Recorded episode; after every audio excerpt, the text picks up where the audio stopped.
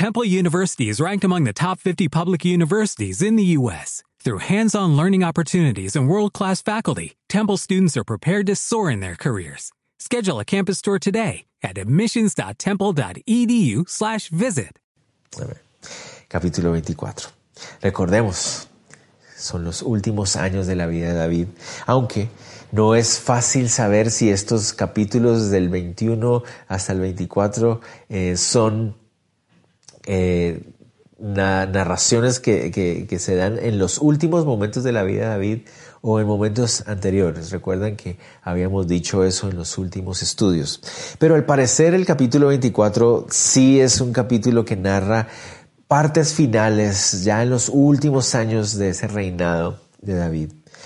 Empecemos a leer para que vayamos avanzando. Dice, volvió a encenderse la ira de Jehová contra Israel e incitó a David contra ellos a que dijese, ve, haz un censo de Israel y de Judá. Entonces, aquí uh, nos encontramos con algo muy, muy llamativo y que, que tal vez uh, puede generar algún tipo de inquietud o de controversia, tal vez en alguno, algún corazón.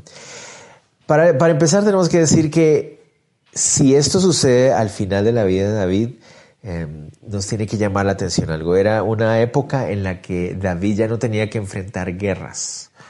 Todos sus enemigos habían sido derrotados.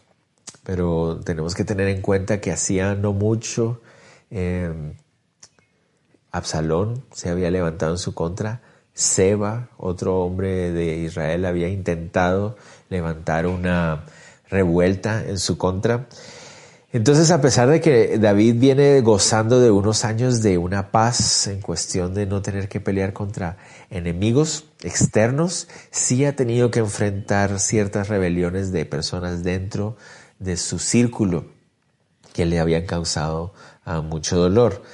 Pero, ¿a qué queremos ir con todo esto? Que es en momentos de paz, es en momentos donde David no está enfrentando ninguna amenaza, cuando comete este pecado, toma una muy mala decisión en el capítulo 24. ¿Qué nos enseña esto? Muchas veces son los momentos de mayor ah, comodidad los que se convierten en los momentos de mayor debilidad espiritual para nosotros, así como para David. Cuando estaba con mayor paz, cuando no tenía ningún tipo de amenaza, cuando gozaba de mayor tranquilidad, fue cuando David tuvo esta, ah, este, esta caída, este fracaso espiritual, vino una tentación a su corazón y él cayó. Y eso nos enseña que suelen ser los momentos de mayor comodidad en los que más fácil pecamos al Señor, cuando más fácil estamos atentos a las tentaciones que vienen a nuestro corazón. Vamos al punto controversial, porque la pregunta es de dónde viene esta tentación. El texto dice que la ira del Señor se encendió, es decir, ah, Dios se enojó una vez más contra Israel. Y dice que incitó a David contra ellos a que dijese esto, haz un censo de toda la nación.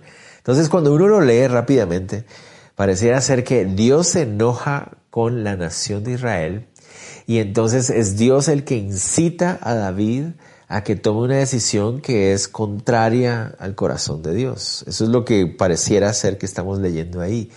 Eh, la forma en que está escrito parece, eh, o la forma en que lo leemos, digamos así, pareciera indicar que Dios se enoja contra la nación y entonces es Dios el que incita, o sí, el que incita a, a David para que él tome una decisión que va en contra de Dios mismo. Parece muy, muy, muy extraño esto. Pero tenemos que analizar estos pasajes a la luz de toda la Biblia. Recuerden, la Biblia es el mejor comentario de ella misma. Resulta que hay un pasaje paralelo a este que está en primero de Crónicas capítulo 21. Entonces, de hecho, si ustedes quieren, les gusta marcar su Biblia ahí, sería buenísimo que pusieran primera de Crónicas 21 ahí a la par de este capítulo, porque eso nos ayuda a entender. El capítulo 21 de Crónicas nos dice que realmente fue Satanás el que incitó el corazón de David. Claro, Dios lo estaba permitiendo, Dios estaba en control, Dios tenía un propósito en medio de todo esto, pero era Satanás el que estaba incitando el corazón. ¿Por qué es bueno aclarar esto? Porque la palabra incitar se puede traducir como estimular o seducir. Seducir, incitar. Y entonces esto va en contra de lo que nosotros conocemos del carácter de Dios. Sabemos que la Biblia nos muestra que Dios no incita y Dios no seduce a nadie, sobre todo cuando estamos hablando de la idea de pecar. O sea, Dios no es el que nos incita, nos seduce para pecar. Es el diablo el que hace eso. El diablo es el tentador, el diablo es el que seduce, engaña e incita. Recuerden lo que dice Santiago capítulo 1 versículo 13. Dice, cuando alguno es tentado, no diga que es tentado de parte de Dios, porque Dios no puede ser tentado por el mal, ni Él tienta a nadie. Entonces recuerden, la Biblia es el mejor comentario de ella misma. Lo que está sucediendo aquí es que Dios expresa su enojo en contra de la nación de Israel, expresa su enojo acerca de algo que David va a hacer, porque David permitió que el diablo incitara y sedujera su corazón hacia hacer algo que era en contra de la voluntad de Dios. Aún así, Dios está en control, nada se sale de su control, en su total soberanía el Señor está permitiendo que esto suceda para que, ah, para que haya una enseñanza muy, muy especial y muy importante para la nación. ¿Qué es lo que David manda hacer? Un censo. Y uno se preguntaría, bueno, ¿Por qué es esto malo? ¿Por qué está mal hacer un censo? ¿Cuál es el pecado en hacer un censo? Pues vamos avanzando poco a poco. El censo que él quiere hacer es un censo de hombres de guerra. Él quiere saber cuántos soldados tiene a su disposición. Eso es lo que él quiere saber. Pero es muy posible que esta motivación de David de querer hacer un censo se deba a una inseguridad egoísta de su corazón. La motivación de David es la idea de quiero saber cuántos hombres son fieles a mí, cuántos hombres de guerra, cuántos soldados en el pueblo hay que son fieles a mí. Noten ustedes, él quiero saber cuántos de Israel y cuántos de Judá, quiero saber cuántos están fieles a mí. Una vez más, recuerden, hacía mucho tiempo David no tenía guerras con otros pueblos, pero había hacía muy poco tiempo enfrentado una rebelión interna, bueno, dos de hecho, Seba y la de uh, Absalón, su, su, propio hijo.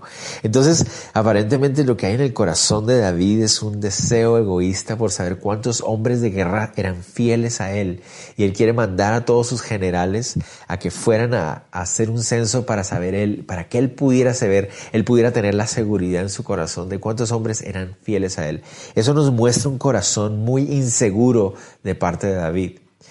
David nunca, si nosotros vemos la vida de él antes de todo esto, David nunca ha sido un hombre que descanse en el poder militar que él tiene. Él nunca ha sido un hombre que descanse en el poder físico que él tiene.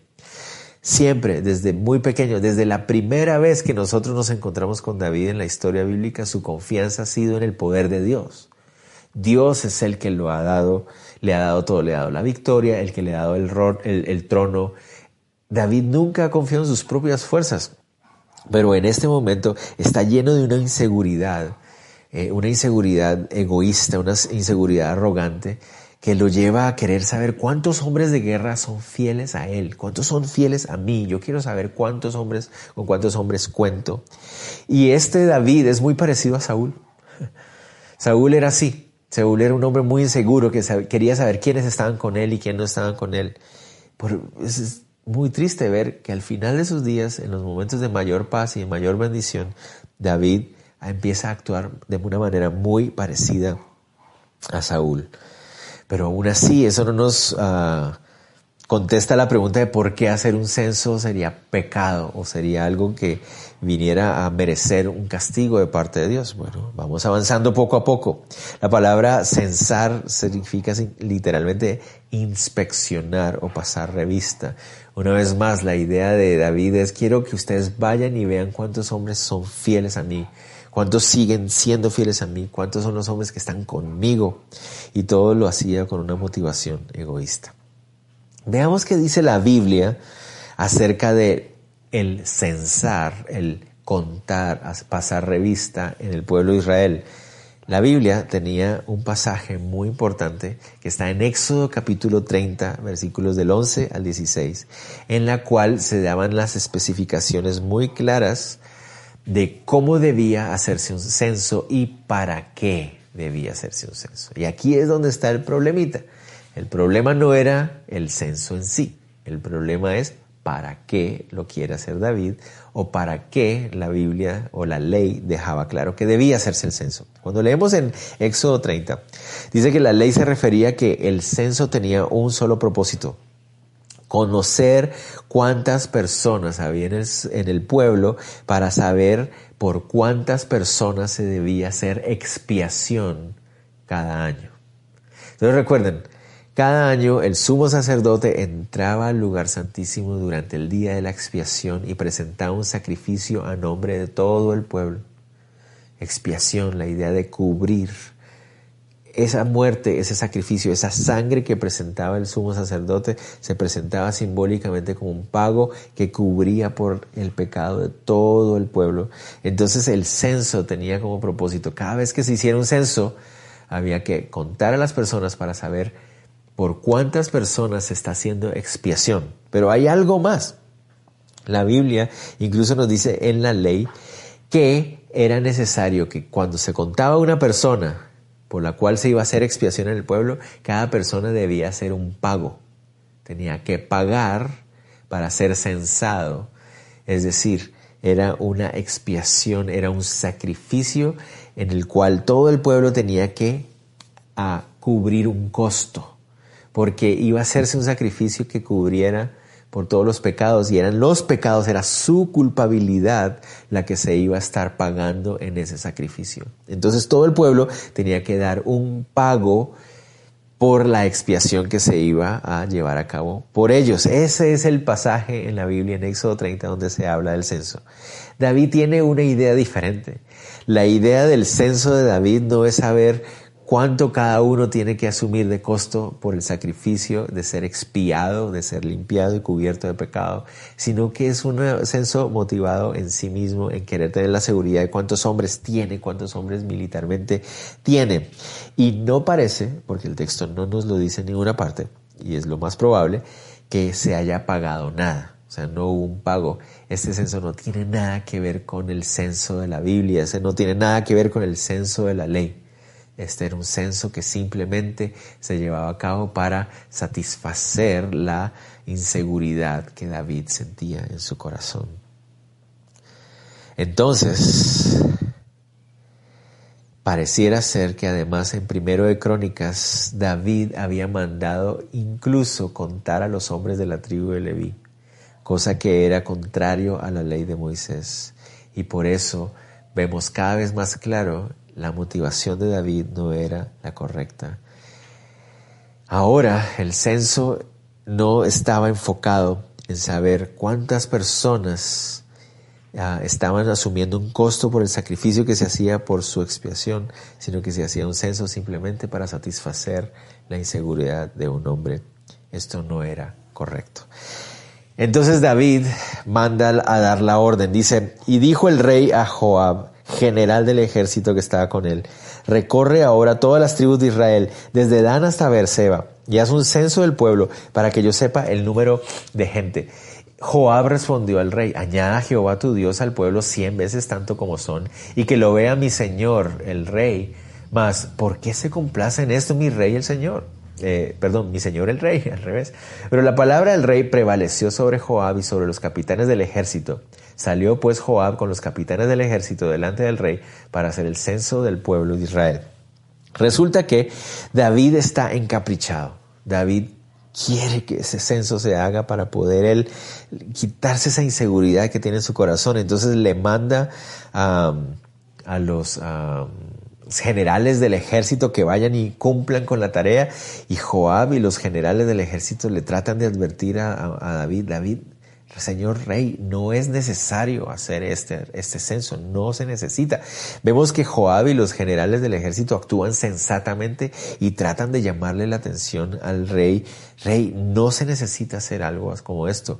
La nación es fiel a ti no necesitas hacer algo como esto. Además, pareciera ser que Joab y los, los capitanes del ejército tienen en cuenta la ley, porque la ley en Éxodo 30, 12 decía esto, cuando tomes el número de los hijos de Israel conforme a la cuenta de ellos, cada uno dará a Jehová el rescate de su persona como cuando los cuentes, para que no haya en ellos mortandad cuando los hayas contado. Entonces Joab, él entiende que lo que David está tratando de hacer es algo muy, muy peligroso. Joab y los otros generales le llaman la atención. Eh, David, mira, no hagas esto. De hecho, eh, mi deseo, David, es que tú te des cuenta que de todos los hombres que hay en, en la nación, mira, hasta el, cien veces más son fieles a ti. No, no necesitas hacer eso. Por eso le dice, ¿por qué se complace en esto, mi Señor el Rey? No, no es algo que tú necesites hacer, David, porque todo el pueblo está, está fiel a ti. No es algo que quieras hacer en contra del Señor. Joab parece entender y los, los líderes de la nación, los líderes militares de la nación parecen entender que esta clase de censo puede traer unas repercusiones muy graves para la nación. Pero aún así David decide seguir adelante. El texto dice que la palabra del rey prevaleció sobre Joab. Su capricho se impuso sobre todos los demás. Y eso es muy importante, porque esto significa que David tuvo la oportunidad de reconsiderar su decisión y cambiar. Otra vez, no es que Dios lo estaba obligando a hacerlo. Él tuvo la oportunidad de escuchar a sus generales y cambiar de posición, tomar otra decisión, pero no lo hizo. Y esto lo hace a él cada vez más responsable de lo que está pasando. Y de la misma manera tenemos que aplicarlo a nuestras vidas. ¿Cuántas veces tenemos que recordar que Dios nos advirtió a través de personas, no hagas esto, no hagas esto, no hagas esto, pero muchas veces solo por nuestro capricho y nuestra necedad y nuestra terquedad, que queremos seguir haciendo lo que nosotros en nuestro corazón queremos y el Señor manda a padres, a hermanos, a amigos, a pastores, qué sé yo, muchas personas para que te adviertan, mira, ten cuidado, mira, ten cuidado. No escuchamos, seguimos y ¿qué pasa? Nos damos el golpe. Eso es lo que le va a pasar a David. Lo triste del asunto de David es que las consecuencias que vienen no solamente las va a llevar él, sino que las va a llevar todo el pueblo. Verso 5 dice, y pasando el Jordán acamparon en Ahorer, el sur de la ciudad que está en medio del valle de Gad y junto a Haset. Después fueron a Galad y a la tierra baja de Otzi, y de ahí fue a Dahán y los alrededores de Sidón. Fueron luego a la fortaleza de Tiro y a todas las ciudades de los Heveos y de los Cananeos, y salieron del Negev de Judá en Beerseba Después de que, de que, hubieron recorrido toda la tierra, volvieron a Jerusalén al cabo de nueve meses y veinte días, y Joab dio el censo del pueblo al rey, y fueron los de Israel ochocientos mil hombres fuertes que sacaban espada, y los de Judá quinientos mil hombres. Entonces, los soldados, los hombres del ejército de David, hicieron lo que se les pedía, fueron a hacer el censo, contaron a las personas, y después de casi diez meses de hacerlo, de recorrer salieron hacia el oriente, después hacia el norte, después fueron occidente, bajaron hacia el sur y cuando regresaron a Jerusalén tenían el número completo. Después de regresar le dieron el resultado. 800 mil hombres en Israel, 500 mil hombres en Judá. Algunos de ustedes dirán, no, pero yo estoy leyendo el pasaje primero de Crónicas y aparecen otros números. Sí, recuerden que muchas veces pasa eso con los pasajes paralelos cuando tenemos, cuando tenemos números. Porque el asunto con los números es que la transliteración de números de los idiomas antiguos en las copias y los manuscritos más antiguos, solo por un, una señalcita extra o un medio puede cambiar un número completamente. Entonces a veces es, esa, esa, es la razón de estas uh, aparentes incongruencias, pero son aparentes nada más. El asunto es, se le da el resultado. David debió haberse sentido, ah, tengo un millón trescientos mil hombres que son fieles a mí, pero en lugar de sentir satisfacción al escuchar el, el mensaje, al escuchar la, uh, el resultado, miren lo que pasa, verso 9. Y Joab dio el censo, ah, perdón, verso 10. Uh, Después de que David hubo censado al pueblo y le pesó en su corazón, y dijo David a Jehová, yo he pecado gravemente por haber hecho esto, mas ahora, oh Jehová, te ruego que me quites el pecado de tu siervo, porque yo he hecho muy neciamente. Cuando recibe el resultado, dice que David le pesó en el corazón. Esa frase le pesó en el corazón se puede traducir como recibió un golpe en el corazón. Es, es, lo triste. Yo creo que todos nos podemos sentir identificados con esto. David tuvo la oportunidad de tomar un cambio, de, de no seguir adelante con su plan, pero neciamente continuó. A pesar de que Joab y los otros le decían, David, no necesitas hacerlo, él siguió.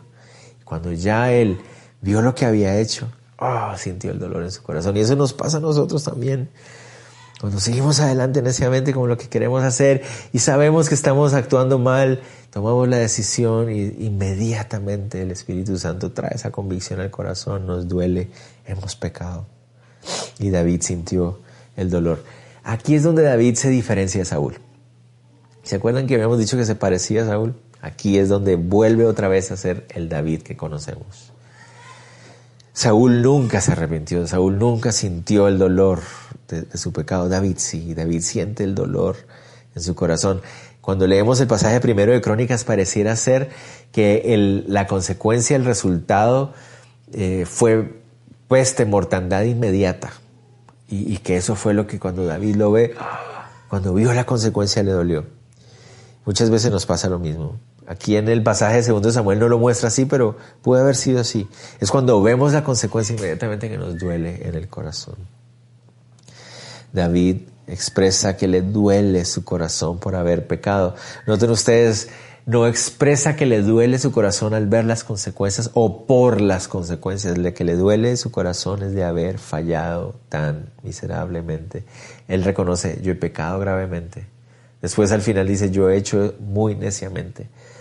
David asume la responsabilidad. Asume la responsabilidad. Eso es muy importante porque David no está culpando a Dios, David no está culpando al diablo, él reconoce que él es el responsable porque tuvo la oportunidad para cambiar de decisión, para ir en una dirección diferente. Es lo mismo que nosotros debemos hacer.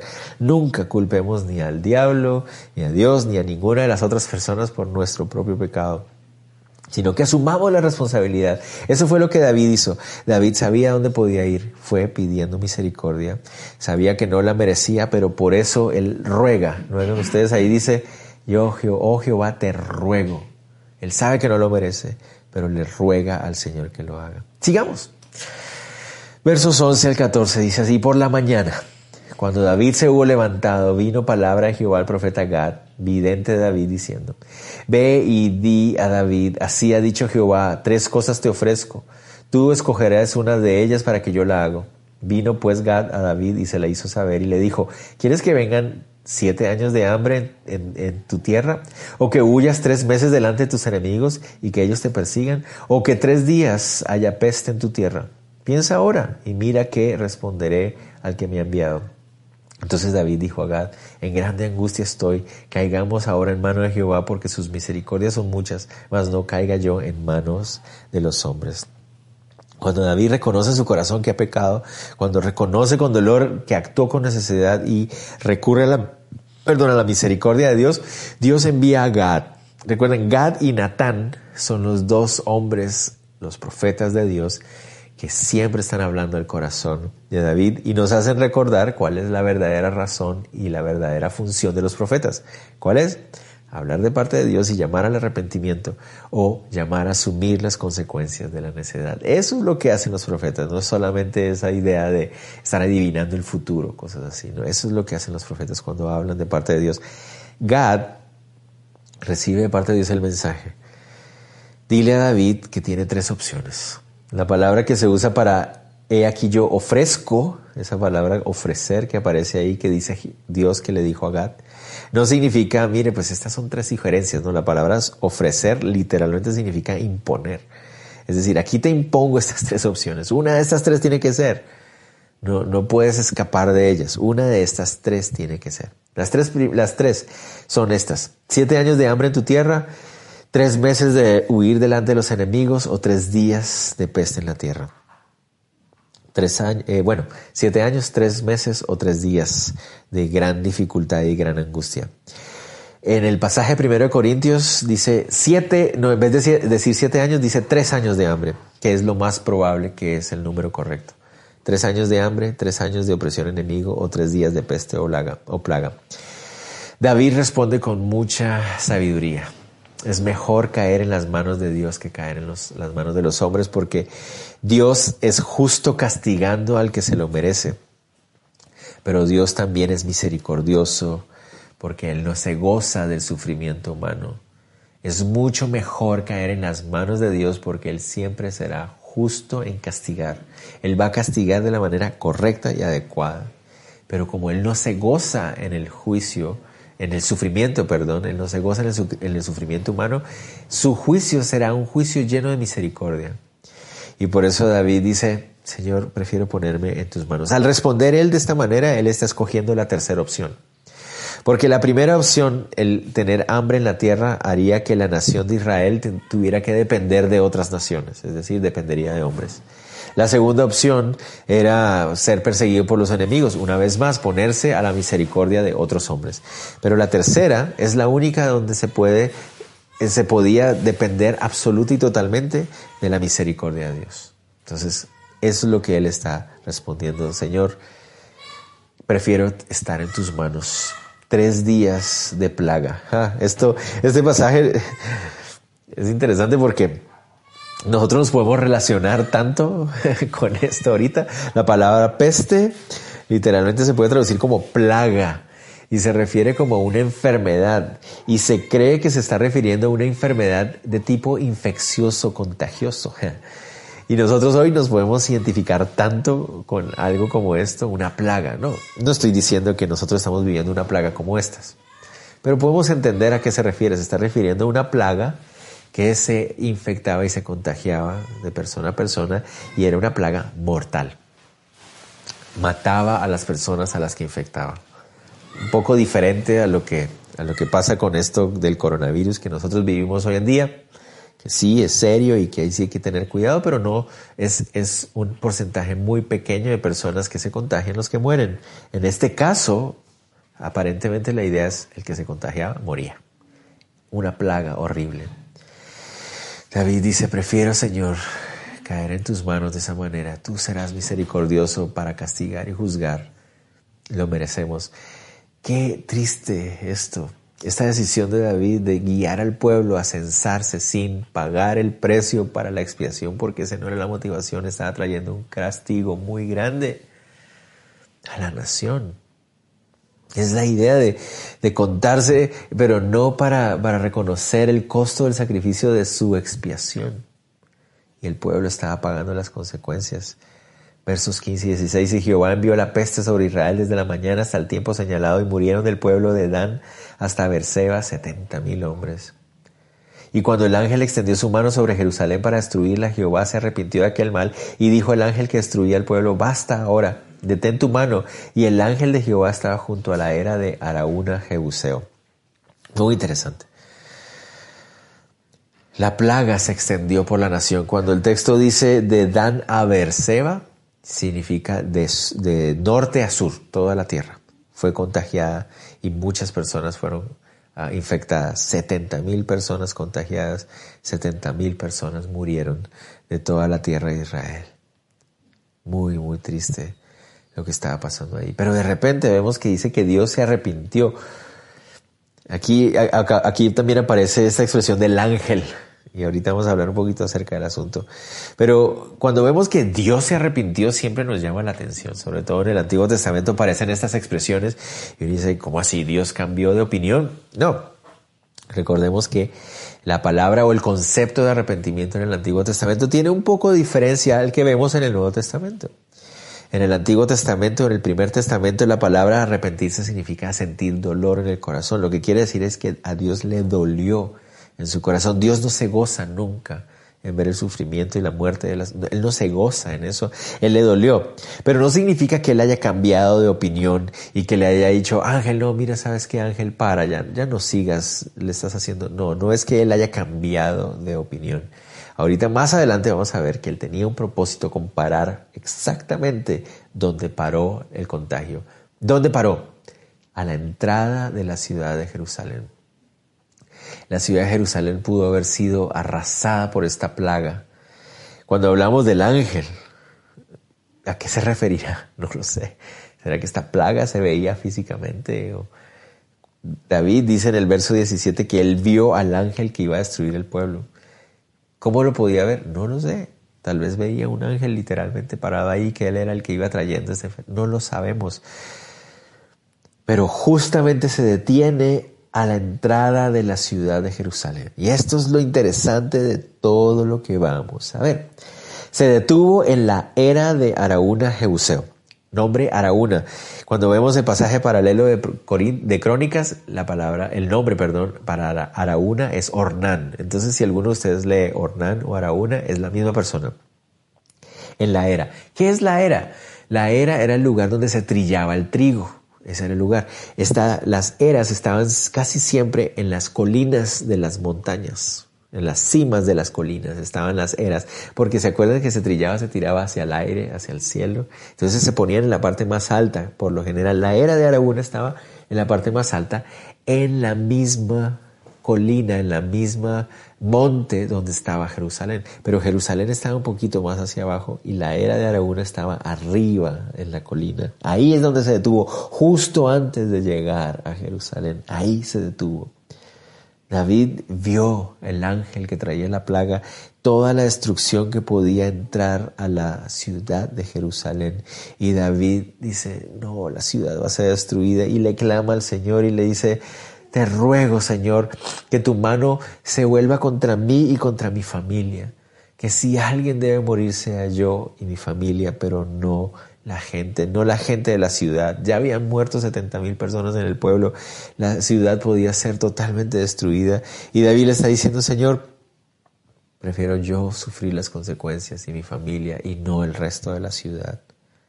Muy interesante, muy interesante. Dios, David ofreció que fuera él y su familia los que sufrieran el castigo, porque él reconoce que él es el responsable de ese castigo. Muy importante él asumiendo la responsabilidad del castigo para que los demás no vayan a sufrirlo. Pero Dios no aceptó la propuesta de David. Sin embargo, lo que hizo fue mostrarle a David que la solución era otra. Sigamos. Y Gad vino a David aquel día y le dijo, sube y levanta un altar a Jehová en la era de Araúna, Jebuseo. Y subió David conforme al dicho de Gad, según había mandado Jehová. Entonces Dios le dice, mira David, no acepto tu propuesta de que tú lleves sobre ti, tú y tu familia lleven sobre ustedes el castigo de este pecado. No lo acepto. Pero vamos a hacer esto. Lo que vamos a hacer es que vas a ir a la era de Araúna, ahí a la entrada de la ciudad, y vas a construir un altar. En ese altar harás sacrificios. Eso es lo que vamos a hacer. Entonces David se levantó conforme a lo que se le había dicho y se fue al lugar. Cuando llegó Araúna, que era Jebuseo, es decir, no era israelita, pero era un hombre que vivía en, armonía con David, lo ve venir ah, y él lo recibe con honra, como se debe recibir al rey. Eran vecinos, estaban viviendo ahí juntos. Y Araúna miró y vio al rey y a sus siervos que venían hacia él. Saliendo entonces Araúna se inclinó delante del rey, rostro a tierra. Y Araúna dijo, ¿Por qué viene mi señor el rey a su siervo? Y David respondió, para comprar de ti la era a fin de edificar un altar a Jehová para que cese la mortandad del pueblo. Y Araúna dijo a David, tome y ofrezca a mi señor el rey lo que bien le pareciere. He aquí bueyes para el holocausto y los trillos y los yugos de los bueyes para leña. Todo esto, oh rey, Araúna lo da al rey. Luego dijo Araúna al rey, Jehová tu Dios te sea propicio. Entonces David entiende que el altar que él va a construir no es simplemente un altar para ser usado una vez. Él entiende que Dios le está diciendo, construye un altar en la era de Araúna y ese es el altar que vamos a usar para los sacrificios delante del Señor. Va a ser permanentemente el lugar para sacrificar al Señor.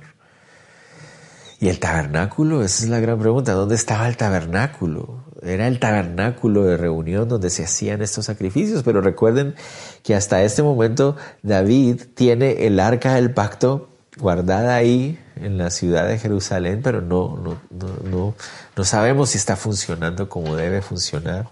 El Señor le dice, pon un altar ahí en ese lugar. Entonces David llega donde Araúna y le dice, Araúna, necesito comprar tu terreno Quiero comprar la era donde tú eh, trillas el trigo para poner ahí un altar donde el pueblo va a empezar a adorar al Señor.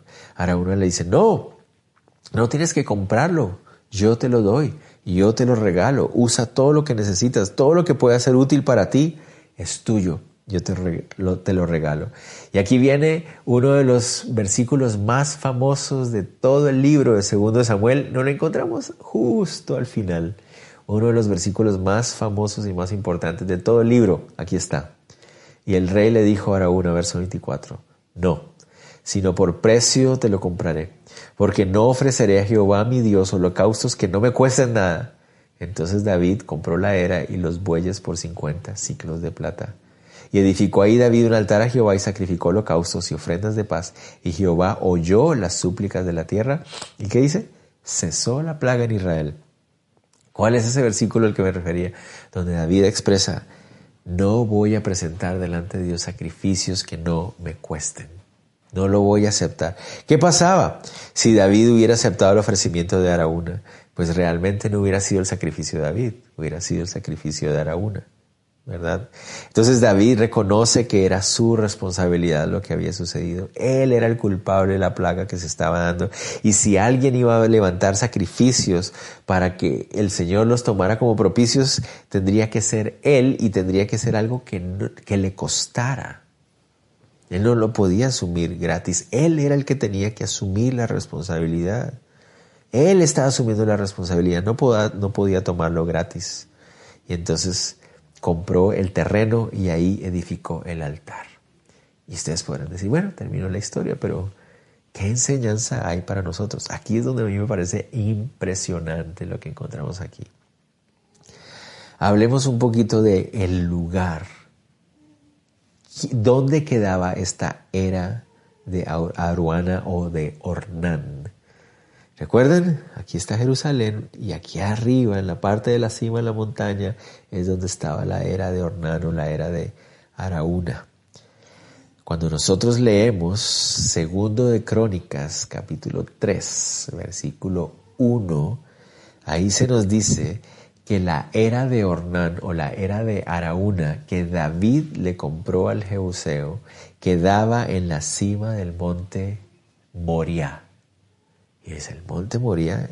¿Qué significa eso? Para muchos de nosotros eso, ¿qué, es el monte Moria? No, no sé, no lo recuerdo. Bueno, para aquellos de ustedes que empezaron con nosotros leyendo desde Génesis, el monte de Moria es muy importante. El monte de Moria es el lugar donde Dios le dijo a Abraham que fuera a sacrificar a su hijo Isaac. Ustedes dirán, bueno, ok, muy interesante, muy importante, pero ¿qué más tiene eso que ver? Ese es el monte donde Jerusalén está ubicado y allí en la cima era donde Abraham había recibido la orden de, sacrificar a, Isaac. Pero, ¿qué más hay de importante? Resulta que en ese monte y en ese lugar fue donde Salomón construyó el templo del Señor cuando David murió. En ese lugar se construyó el templo. Ese altar que David construyó se convertiría en el altar del templo donde se presentarían todos los sacrificios. Pero aún más, cuando estuviera construido el templo, el edificio del templo sería sobre ese mismo monte, a las afueras de la ciudad, donde el Señor Jesucristo moriría por nosotros y asumiría el sacrificio. ¡Wow! cuando ya entendemos todo lo que está pasando aquí. David entonces en este momento está asumiendo el ser sombra de la obra de Cristo. ¿Cómo así una sombra?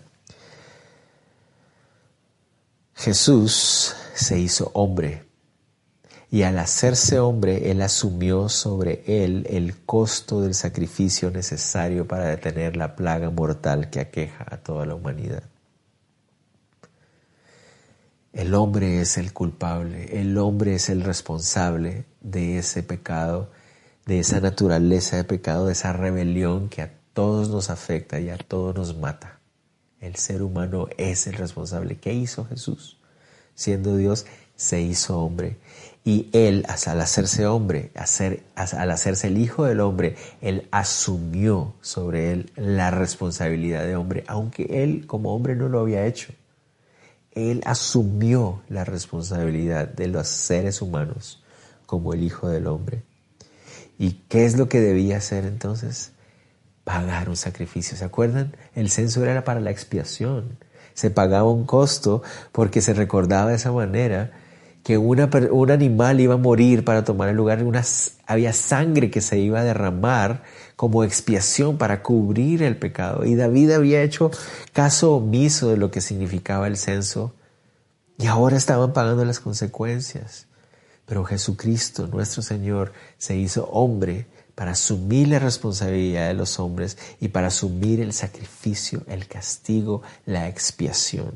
La asumió Él. Él pagó el costo. El verdadero sacrificio entonces siempre tiene un costo y el costo es la vida. Y el Señor Jesucristo asumió ese costo absolutamente, completamente sobre sus hombros a nombre de los seres humanos al haber tomado condición de humano. Notan cómo todo estaba ahí. Por eso les decía, por eso sabemos que Dios no se arrepintió. No, el Señor sabía exactamente dónde se iba a detener, ahí en la era de Araúna. Porque el Señor ahí estaba mostrando, aquí en este lugar se va a levantar un sacrificio, se va a levantar un altar con un sacrificio con el costo mayor para detener la plaga que aqueja a toda la humanidad. El sacrificio de Cristo Jesús, supremamente importante. El Hijo de Dios presentó el mayor sacrificio para detener la plaga más mortal que la humanidad ha experimentado. Y así como esta plaga que vemos aquí, a todas las personas que esta plaga infecta, mata. Es el pecado. Todos los seres humanos infectados, todos tenemos que morir. Pero el Señor Jesucristo se hizo hombre para asumir el costo, pagar el precio y detener el efecto de esta plaga y que podamos tener salvación. Eso hizo el Señor. Fue la necedad de David la que trajo tristes consecuencias, pero un sacrificio de un alto costo fue lo que detuvo estas consecuencias. De la misma manera, la necedad del ser humano trajo terribles consecuencias, pero el Hijo del Hombre, el Hijo de Dios, que tomó forma de hombre, llevó a cabo el más grande de todos los sacrificios con el más alto de todos los costos que se hayan tomado en toda la historia de la humanidad. Él lo asumió todo para librarnos de esas mismas consecuencias que nuestra propia necesidad había llevado o había traído a la tierra. Interesante, ¿verdad? Nunca tal vez nos imaginaríamos que un capítulo como esto trajera esto, de la necedad de un hombre como David, al final vemos cómo se levanta a través de todas estas historias la imagen de Cristo Jesús. Él hablándonos constantemente.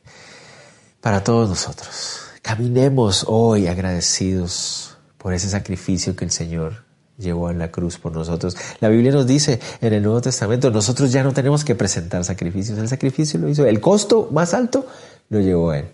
Pero la Biblia nos dice que podemos presentar nuestro cuerpo como un sacrificio vivo.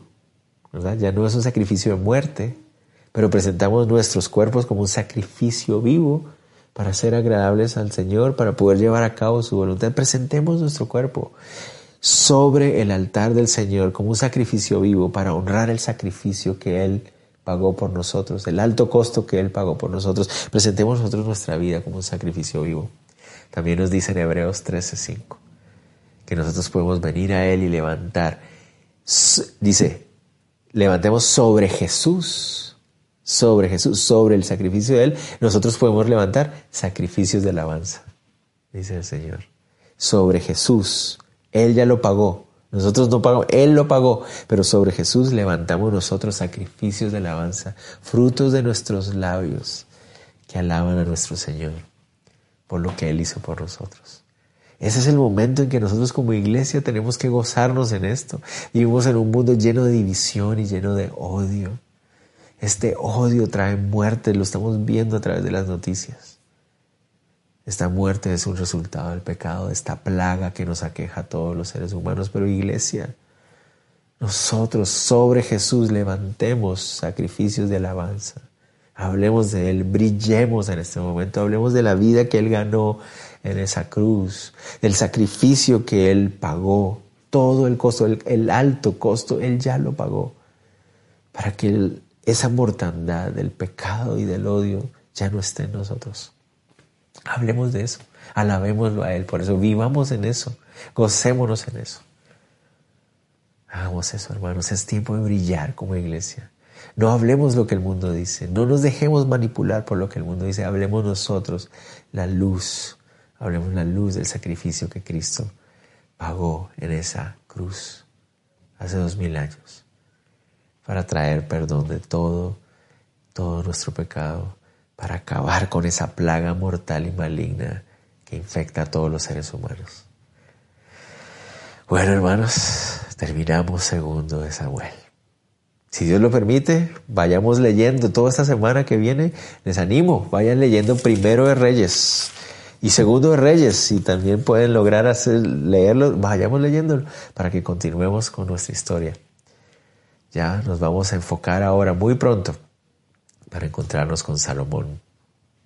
La historia continúa y el Señor sigue siendo el mismo. Vamos a orar. Señor, te damos gracias por este tiempo, este momento para estudiar tu palabra. Gracias por tener la oportunidad de comunicarnos de esta manera. Gracias por el poder grabar, por el poder transmitir, por el poder contactarnos de esta manera en medio de esta situación, Señor. Somos alimentados por tu palabra y estamos tan agradecidos. Dios, queremos una vez más llenarnos de tu palabra, no hablar como el mundo habla, no llenarnos, no, no ser manipulados por lo que el mundo dice, no. Queremos hablar tu palabra, queremos brillar, queremos hablar de la vida que tú has dado, del amor que tú has dado, Señor. Ayúdanos, te lo pedimos. Oro por mis hermanos que pasan necesidad. Señor, estamos en un momento donde pareciera ser que la aflicción del mundo nos aqueja. Hay hambre, hay tragedia, hay muerte. Pero tu luz brilla en medio de todo eso, Señor. Sosténnos, que sea tu gozo. Y mientras caminamos en este valle de sombra de muerte, Señor, no temamos mal alguno porque tú vas con nosotros. Lo pido en el nombre de Jesús. Amén. Dios los bendiga a todos.